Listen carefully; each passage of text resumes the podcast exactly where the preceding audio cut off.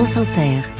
Léa Salamé, Nicolas Demorand le 7-10. Et avec Léa Salamé, nous recevons ce matin le président des Mousquetaires qui regroupe notamment, et pour ne citer que celle-ci, des enseignes comme Intermarché, Netto ou Bricomarché. Vos questions au 01 45 24 7000 et sur l'application de France Inter. Thierry Cotillard, bonjour. Bonjour. Bonjour. Et bienvenue à ce micro. Le groupement Les Mousquetaires rassemble plus de 3000 chefs d'entreprise, 150 000 salariés dans près de 4000 points de vente en France, Belgique, Pologne, Portugal. Vous dirigez d'ailleurs vous-même trois intermarchés en région parisienne. Beaucoup de questions à vous poser ce matin sur l'inflation, sur le groupe Casino que vous allez partiellement racheter.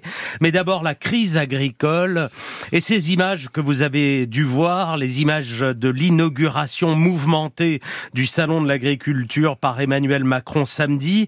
Comment les avez-vous euh, vues et reçues? Ces images vous ont-elles surpris, choqué bah, ce qu'on a vu, euh, c'est évidemment euh, une violence qui, vient du fond des tripes des agriculteurs. Donc, euh, ça traduit un malaise profond avec des revendications qui, je crois, sont légitimes. C'est-à-dire que avoir un métier aussi dur, aussi contraignant et ne pas en vivre amène à cette situation. Donc, si ça permet une prise de conscience collective qu'il faut maintenant agir, parce que l'heure n'est plus à débattre, mais il faut agir, on aura avancé, mais c'est vrai que c'était extrêmement violent. Euh, interrogé samedi, le patron de la FNSEA, Arnaud Rousseau, a déclaré Nous ne voulons pas de violence, mais cette violence, on la comprend. Vous comprenez euh, ces mots du, premier euh, syndicat agricole de France? Oui, parce que euh, parce que je pense qu'on est au bout d'un système, c'est-à-dire que ça fait des années qu'on sait que c'est compliqué. Alors à chaque fois, il y a un projecteur pendant le salon de l'agriculture. Et puis après, pendant 11 mois, il se passe plus rien. Mm. Et je pense que, en fait, ces manifestations, puisque ça a commencé il y a un mois, qui se sont euh, voilà mm. multipliées là dans le cadre du salon, euh, bah, doivent nous amener à repenser un système global. Mais vous savez, il n'y a pas une solution miracle. C'est ça qui va être euh, difficile. C'est-à-dire que c'est une crise multifactorielle. Il y a plein d'explications et ça ne sera qu'une somme de mesures d'action, euh, celle attendue par le gouvernement, enfin attendue auprès du gouvernement sur des simplifications administratives, moins de contrôle, moins de sanctions, et puis un sujet de fond sur lequel nous on est concerné, c'est la rémunération évidemment. On va y venir. Vous avez décidé, comme d'autres enseignes de la grande distribution, de ne pas être présent cette année au salon de l'agriculture. Je crois qu'il y a que Lidl qui y est. Pourquoi passer votre tour cette année? C'était trop tendu Vous aviez peur de, d'une forme de violence contre les, les, marques de grande distribution? Non, la réalité c'est qu'on a été présent pendant euh, des années avec un stand puisque nous avons nous à la différence d'autres distributeurs une cinquantaine d'usines, 56 précisément. On a des abattoirs donc on est en lien direct, on a une laiterie par exemple, on est en lien direct avec les agriculteurs. Il a été fait le choix il y a cinq ans. Euh, très honnêtement, il n'y avait pas cette tension. C'était un choix économique. Ça coûtait un million d'euros et on s'est dit mettons-le dans les contrats hmm. pour nos agriculteurs pour pour développer les, les tripartites. Néanmoins, sans stand, euh, il est bien prévu que j'aille au contact des agriculteurs. Donc je. Vous y allez quand? Je vais y aller jeudi. Thierry Cotillard, vous déclariez aux Parisiens début février, nous, distributeurs, devons prendre notre part de responsabilité dans cette crise du monde agricole. En, en quelques mots simples, quelle est cette responsabilité? Quelle est votre responsabilité comme distributeur? On a tous une part de responsabilité l'industriel qui achète à l'agriculteur. Nous, le distributeur, cachetons. Et puis, un dernier responsable, c'est quand même le consommateur. Il faut le dire. C'est-à-dire qu'il y a une déclaration patriotique lorsqu'on fait un sondage. Et puis, il y a une action devant le rayon qui peut être euh, à l'opposé en prenant le, prix le moins cher. Moi, je crois qu'on a fait une avancée avec Egalim. On va certainement en débattre. Euh, ça a permis d'avancer parce que nous, euh, on n'a jamais opposé la défense du pouvoir d'achat aux revenus des agriculteurs. Certains distributeurs l'oppose. Nous, on pense qu'on peut concilier les deux. Pensez à qui? À Leclerc? par exemple, il euh, y, a, un distributeur effectivement qui est sur le, la défense du pouvoir d'achat et qui euh, euh, parfois stigmatise des positions. Nous, on est pour penser qu'on peut sauver le revenu des, des agriculteurs tout en attaquant les prix, comme on le fait avec les grandes multinationales. Donc pour ce qui est de la loi Egalim, il faut quand même avoir le, bilan de se dire que ça a marché. Ça a marché sur le lait. Alors, il y a eu un, drame avec Lactalis cette année qui ne s'est pas entendu avec ses producteurs, mais ça a permis quand même de mieux rémunérer par rapport à il y a 3-4 ans. C'est beaucoup mieux, par exemple, sur les éleveurs de porc. Mais, sur le bœuf, par exemple. Ben, J'allais vous le citer. Vous avez eh des ben, filières où ça n'a pas avancé. Le bœuf, les arboriculteurs. Et là, euh, il faut pas qu'on jette ce qui a été fait. Il faut aller plus loin.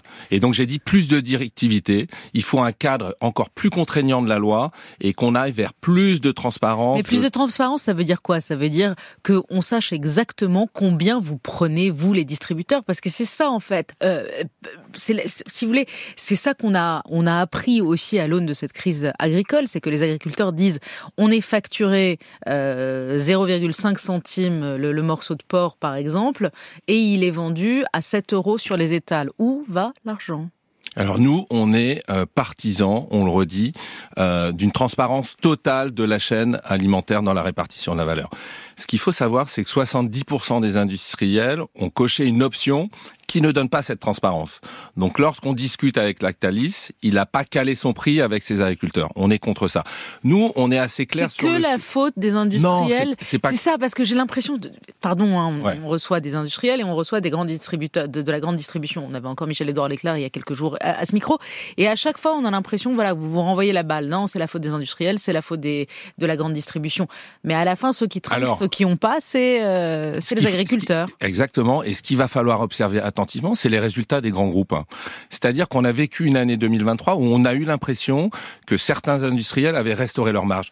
Moi, je peux être totalement transparent sur mes marges. Et d'ailleurs, j'invite Bercy à venir voir le taux de marge qu'on a pratiqué.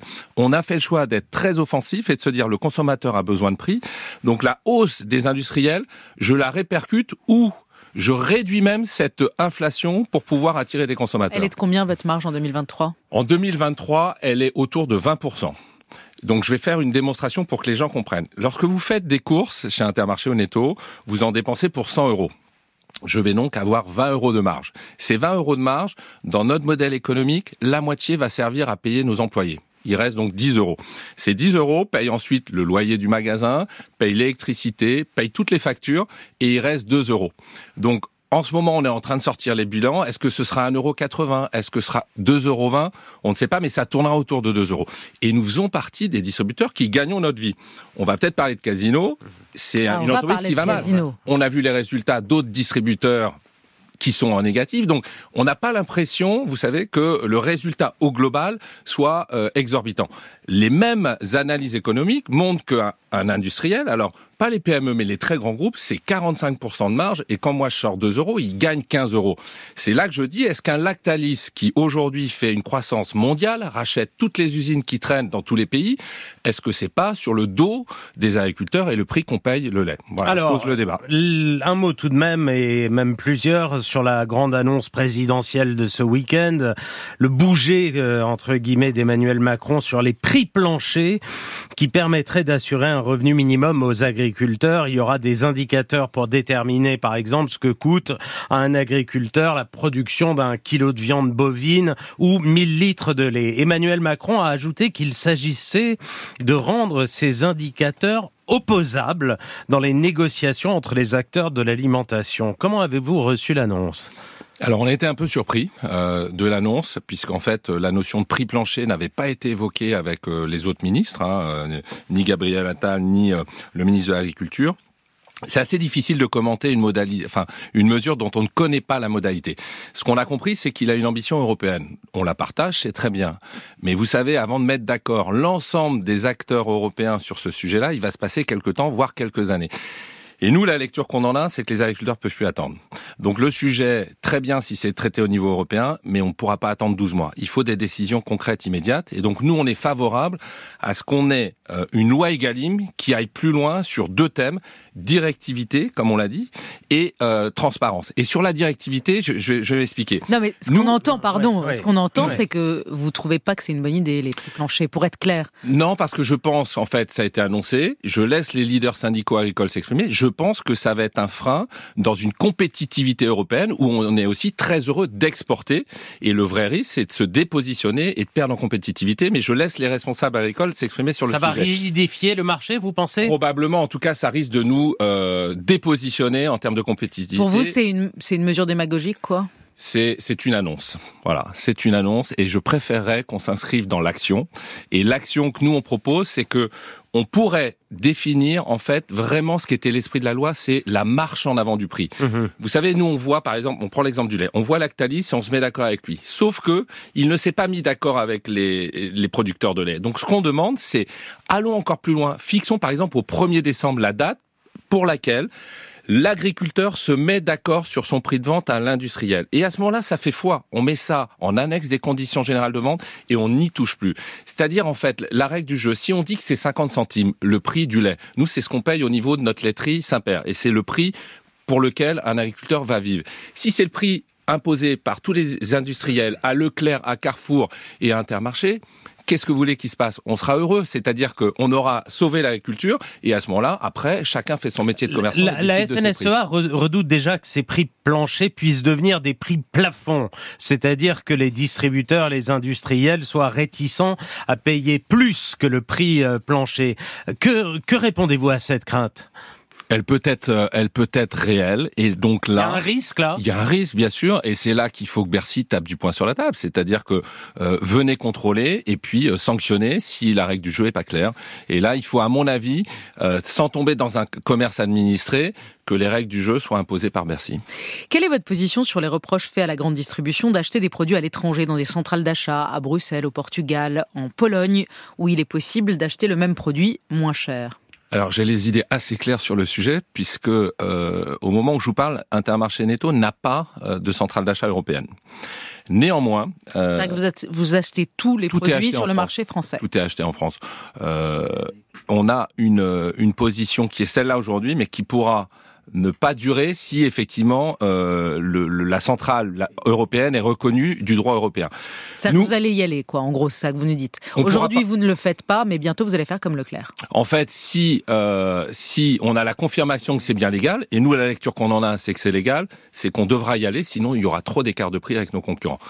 Ce que je propose sur ces euh, multicentrales, il faut pas perdre de vue qu'elles sont un outil extrêmement intéressant pour lutter contre l'inflation. Pourquoi? Parce qu'elles permettent, en étant alliées avec des Allemands, de peser sur des multinationales pour avoir des prix les plus bas.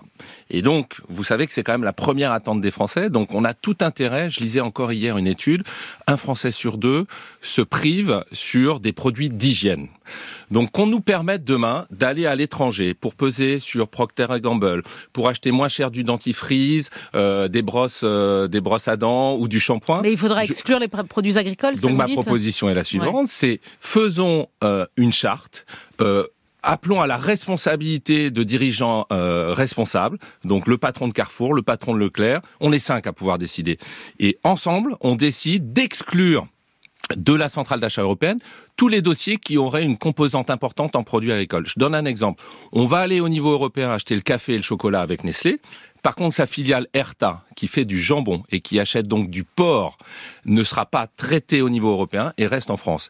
On peut le décider. On l'a fait sur les PME. À un moment, il y avait une demande pour dire traiter différemment les PME parce qu'elles n'ont pas la taille de négocier avec vous. On a fait des chartes avec la. Vous ne pensez pas que ça va rajouter des strates administratives? Ça, non, ça c'est à Bruxelles qu'on le négocie. Il n'y a pas 50 dossiers. Euh, euh, je, vous assure, c'est les charcutiers, c'est les laitiers. Il y a peut-être 10% des dossiers qui doivent quitter les centrales européenne pour protéger les revenus des agriculteurs. Pourquoi il, pourquoi, il, pourquoi il ne vous l'accorde pas du coup? Pourquoi Bercy reste très suspect vis-à-vis de ces centrales d'achat hors France? euh, Ils sont suspects parce que évidemment il y a ce sujet de, de, pression sur le monde agricole, mais il nous appartient. Là, ce sera pas législatif. Il nous appartient d'être intelligent et de se dire on apporte une réponse au problème du prix euh, des revenus agricoles français et on sort ces dossiers-là de l'Europe. Marc Fesneau, le ministre de l'Agriculture, dit que vous manquez de patriotisme. Je le cite la grande distribution, ces entreprises françaises donc soit ils sont français, soit ils sont multinationaux apatrides. Ils ne considèrent pas qu'ils sont français. C'est un manque de patriotisme. Je regrette ça. Les mots sont forts. Vous lui répondez quoi? Écoutez, je vais être dur. Il a eu des mots durs, donc on aura des mots durs ce matin. Euh, je crois que ça, n'est pas à niveau. Moi, j'attends du ministre de la Culture dans cette crise euh, de la responsabilité. J'aurais préféré qu'il mette autour de la table des gens responsables, les industriels, les agriculteurs et les distributeurs. J'ai envie de vous dire, c'est ne pas connaître ces dossiers que de dire ça. C'est-à-dire, moi, je vais vous parler d'Intermarché. On a fait le choix depuis des années. Les œufs, le lait, le beurre, la volaille, le bœuf, tout ce qu'on vend en matière brute est 100% français. Et là où je trouve ça un peu gonflé, c'est que notre marque de distributeur, on a fait le choix il y a 50 ans d'avoir des usines en France. Elles sont pour plus de la moitié en Bretagne. Et le choix qu'on a fait, je pourrais vendre moins cher à Monique Ranou, ma marque de charcuterie. Sauf que on a toujours fait le choix d'acheter tous les porcs en France. Donc je trouve ça déplacé de la part du ministre qui rajoute de l'huile sur le feu. Et j'espère que le dialogue va, va, va être renoué pour lui expliquer ce qu'on fait. Euh, Michel-Édouard Leclerc regrettait à notre antenne que les grands distributeurs soient jetés en pâture, disait-il, par le gouvernement. Vous avez le même sentiment que vous êtes jeté en pâture euh, ça dépend des interlocuteurs. Très honnêtement, ça dépend des interlocuteurs. Moi, j'ai très mal vécu cette déclaration. Je, je l'ai très mal vécu parce que je sais ce qu'on fait. Je sais l'engagement de mes collègues euh, adhérents qui sont des, des chefs d'entreprise responsables dans les territoires. Et réellement, euh, c'est, je vous dis, c'est irresponsable de, de, sa part. En revanche, on a euh, des échanges très constructifs avec Bruno Le Maire qui, a aujourd'hui l'économie en main, mais qui a eu un passé de ministre de l'Agriculture. Et à chaque fois qu'on aborde les sujets pour avoir eu la pression sur le pouvoir d'achat, je peux vous assurer qu'il avait la responsabilité de penser au monde agricole. On va parler de, de l'inflation maintenant, des prix vont-ils baisser ou pas? On va parler aussi de Casino, puisque vous rachetez partiellement Casino. Mais on passe au standard où nous attend Dominique. Bonjour. Oui, bonjour. Voilà, ma question était la suivante. Euh, moi, je fais mes courses à Intermarché régulièrement et je suis toujours surprise de voir des oignons qui arrivent du Pérou ou du Brésil, malgré le grand discours que fait le monsieur qui est à l'antenne. Euh, je trouve ça un petit peu aberrant. J'ai l'impression d'avoir, un... quand je l'écoute, j'ai l'impression que, que Édouard Leclerc et, tous les grands groupes comme ça euh, œuvrent pour le bien-être de l'humanité. Et ça, c'est complètement faux. Euh, en plus, la publicité d'Intermarché, qui est d'une démagogie sans nom, euh, moi je suis vraiment, mais euh, ça me ça me, ça me dépasse. Ça vous met en colère. Merci mmh. Dominique pour cette intervention. La parole à, à, Frédéric qui nous appelle de l'Isère. Bonjour.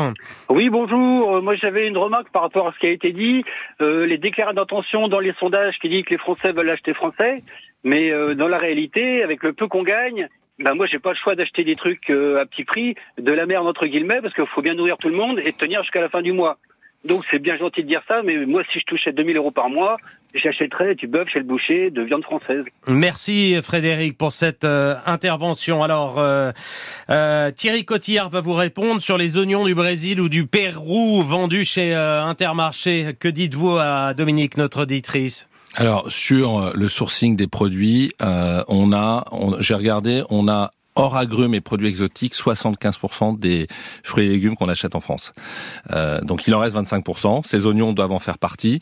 Euh, là où effectivement peut-être on, manque de courage, c'est que euh, par moment on devrait peut-être faire le choix, si c'est pas la période des fraises, de ne pas en avoir et de pas l'importer de l'autre bout de la planète parce que c'est pas responsable.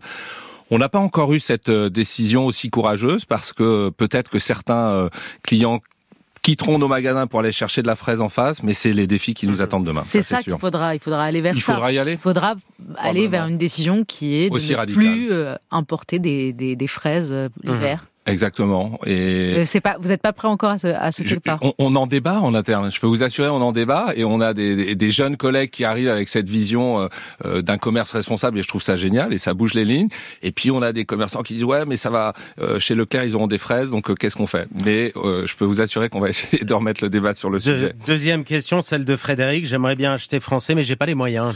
Alors nous, on, cette problématique c'est vraiment le toute la difficulté de la consommation actuellement, c'est-à-dire pression sur le pouvoir d'achat une envie, euh, je dirais, citoyenne et comment on, arrive à allier les deux?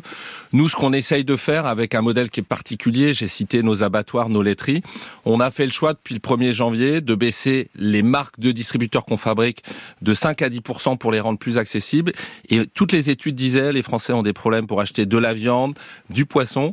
On a la chance d'avoir nos propres bateaux, nos abattoirs, donc on a fait un choix là purement euh, propre à Intermarché de réduire nos marges, ce qui permet d'avoir du steak haché à moins de 10 euros tout en préservant le, le revenu de l'agriculteur. Thierry Cotière, l'inflation, après une augmentation de plus de 20% sur deux ans des prix alimentaires, est-ce que vous dites ce matin le pic inflationniste est passé? Ça c'est la première question. Et est-ce que vous dites les prix vont baisser? Ou juste ils vont arrêter d'augmenter? Alors le pic à deux chiffres, euh, c'est derrière nous, c'est fini, il y aura plus cette inflation. On sort des négociations qui se sont finies il y a quelques semaines et on va tous maintenant les répercuter, euh, je dirais, dans les, dans les magasins. Et l'inflation alimentaire sera en France entre 2 et 3% Donc ça ne baisse pas encore complètement puisque la hausse est moins importante, hein, c'est une différence. Et surtout, il faut dire aux auditeurs, ça ne reviendra pas comme il y a il y a deux ans. Il y a deux ans, ça coûtait 20% moins cher. Depuis, les coûts de production, la revalorisation des matières premières fait que ça coûtera plus cher de s'alimenter en France. Notre enjeu, c'est d'apporter des baisses. Combien plus cher? Parce que c'est vrai qu'en préparant votre interview, on a regardé les chiffres sur 10 ans, c'est-à-dire au-delà de, du moment inflationniste de ces trois dernières années. Si on, on prend un référentiel sur 10 ans et qu'on compare les prix entre 2014 et 2024, c'est hallucinant. Le beurre a pris 70%, l'huile d'olive 60%, les pâtes plus 30%. Les légumes frais aussi. Euh, les prix des légumes frais ont augmenté de 72% en moyenne. Les pommes de terre, en 10 ans, on les paye 40% de plus. Euh, parce que c'est vrai qu'on focus sur l'inflation de ces deux dernières années, mais quand vous regardez sur un temps long, et ce que vous nous dites, c'est que ça va continuer à augmenter en fait. Alors, je, je, je, vous dis que ça ne va pas augmenter dans la proportion qu'on a connue. Donc, et la bonne nouvelle, c'est que par exemple sur nos marques de distributeurs, il y a près de la moitié des produits cette année qui vont être en baisse. Donc ça, c'est plutôt une bonne chose. Après, vous savez, il y a quand même cinq minutes, on était en train de parler du revenu des agriculteurs, donc on peut pas opposer. Je sais bien que c'est la grande contradiction. C'est toute la contradiction, mais quand le beurre augmente, je pense que le, le prix qu'on paye à l'agriculteur est pas tout à fait le même qu'il y a euh, qu'il y a dix ans. L'électricité n'est pas au même coût et les SMIC ont augmenté. La réalité, c'est que euh, les pourcentages, parce que qu'est-ce qui reste en bas des exploitations de nos supermarchés Ça n'a pas doublé, ça n'a pas triplé. Donc il y a eu ah, quand même. Chiffre d'affaires qui a ah, augmenté le chiffre 10%. A augmenté, le chiffre a augmenté, qui a augmenté 10% le fameux pour 2% de, de, de, résultats, il est toujours là et lui, il n'a pas explosé. Ça, c'est une réalité. Thierry euh, Cotillard, parlons de Casino en difficulté qui cède l'essentiel euh, de ses super et hypermarchés à ses concurrents. Vous avez au total racheté en différentes vagues 291 super et hypermarchés euh, Casino.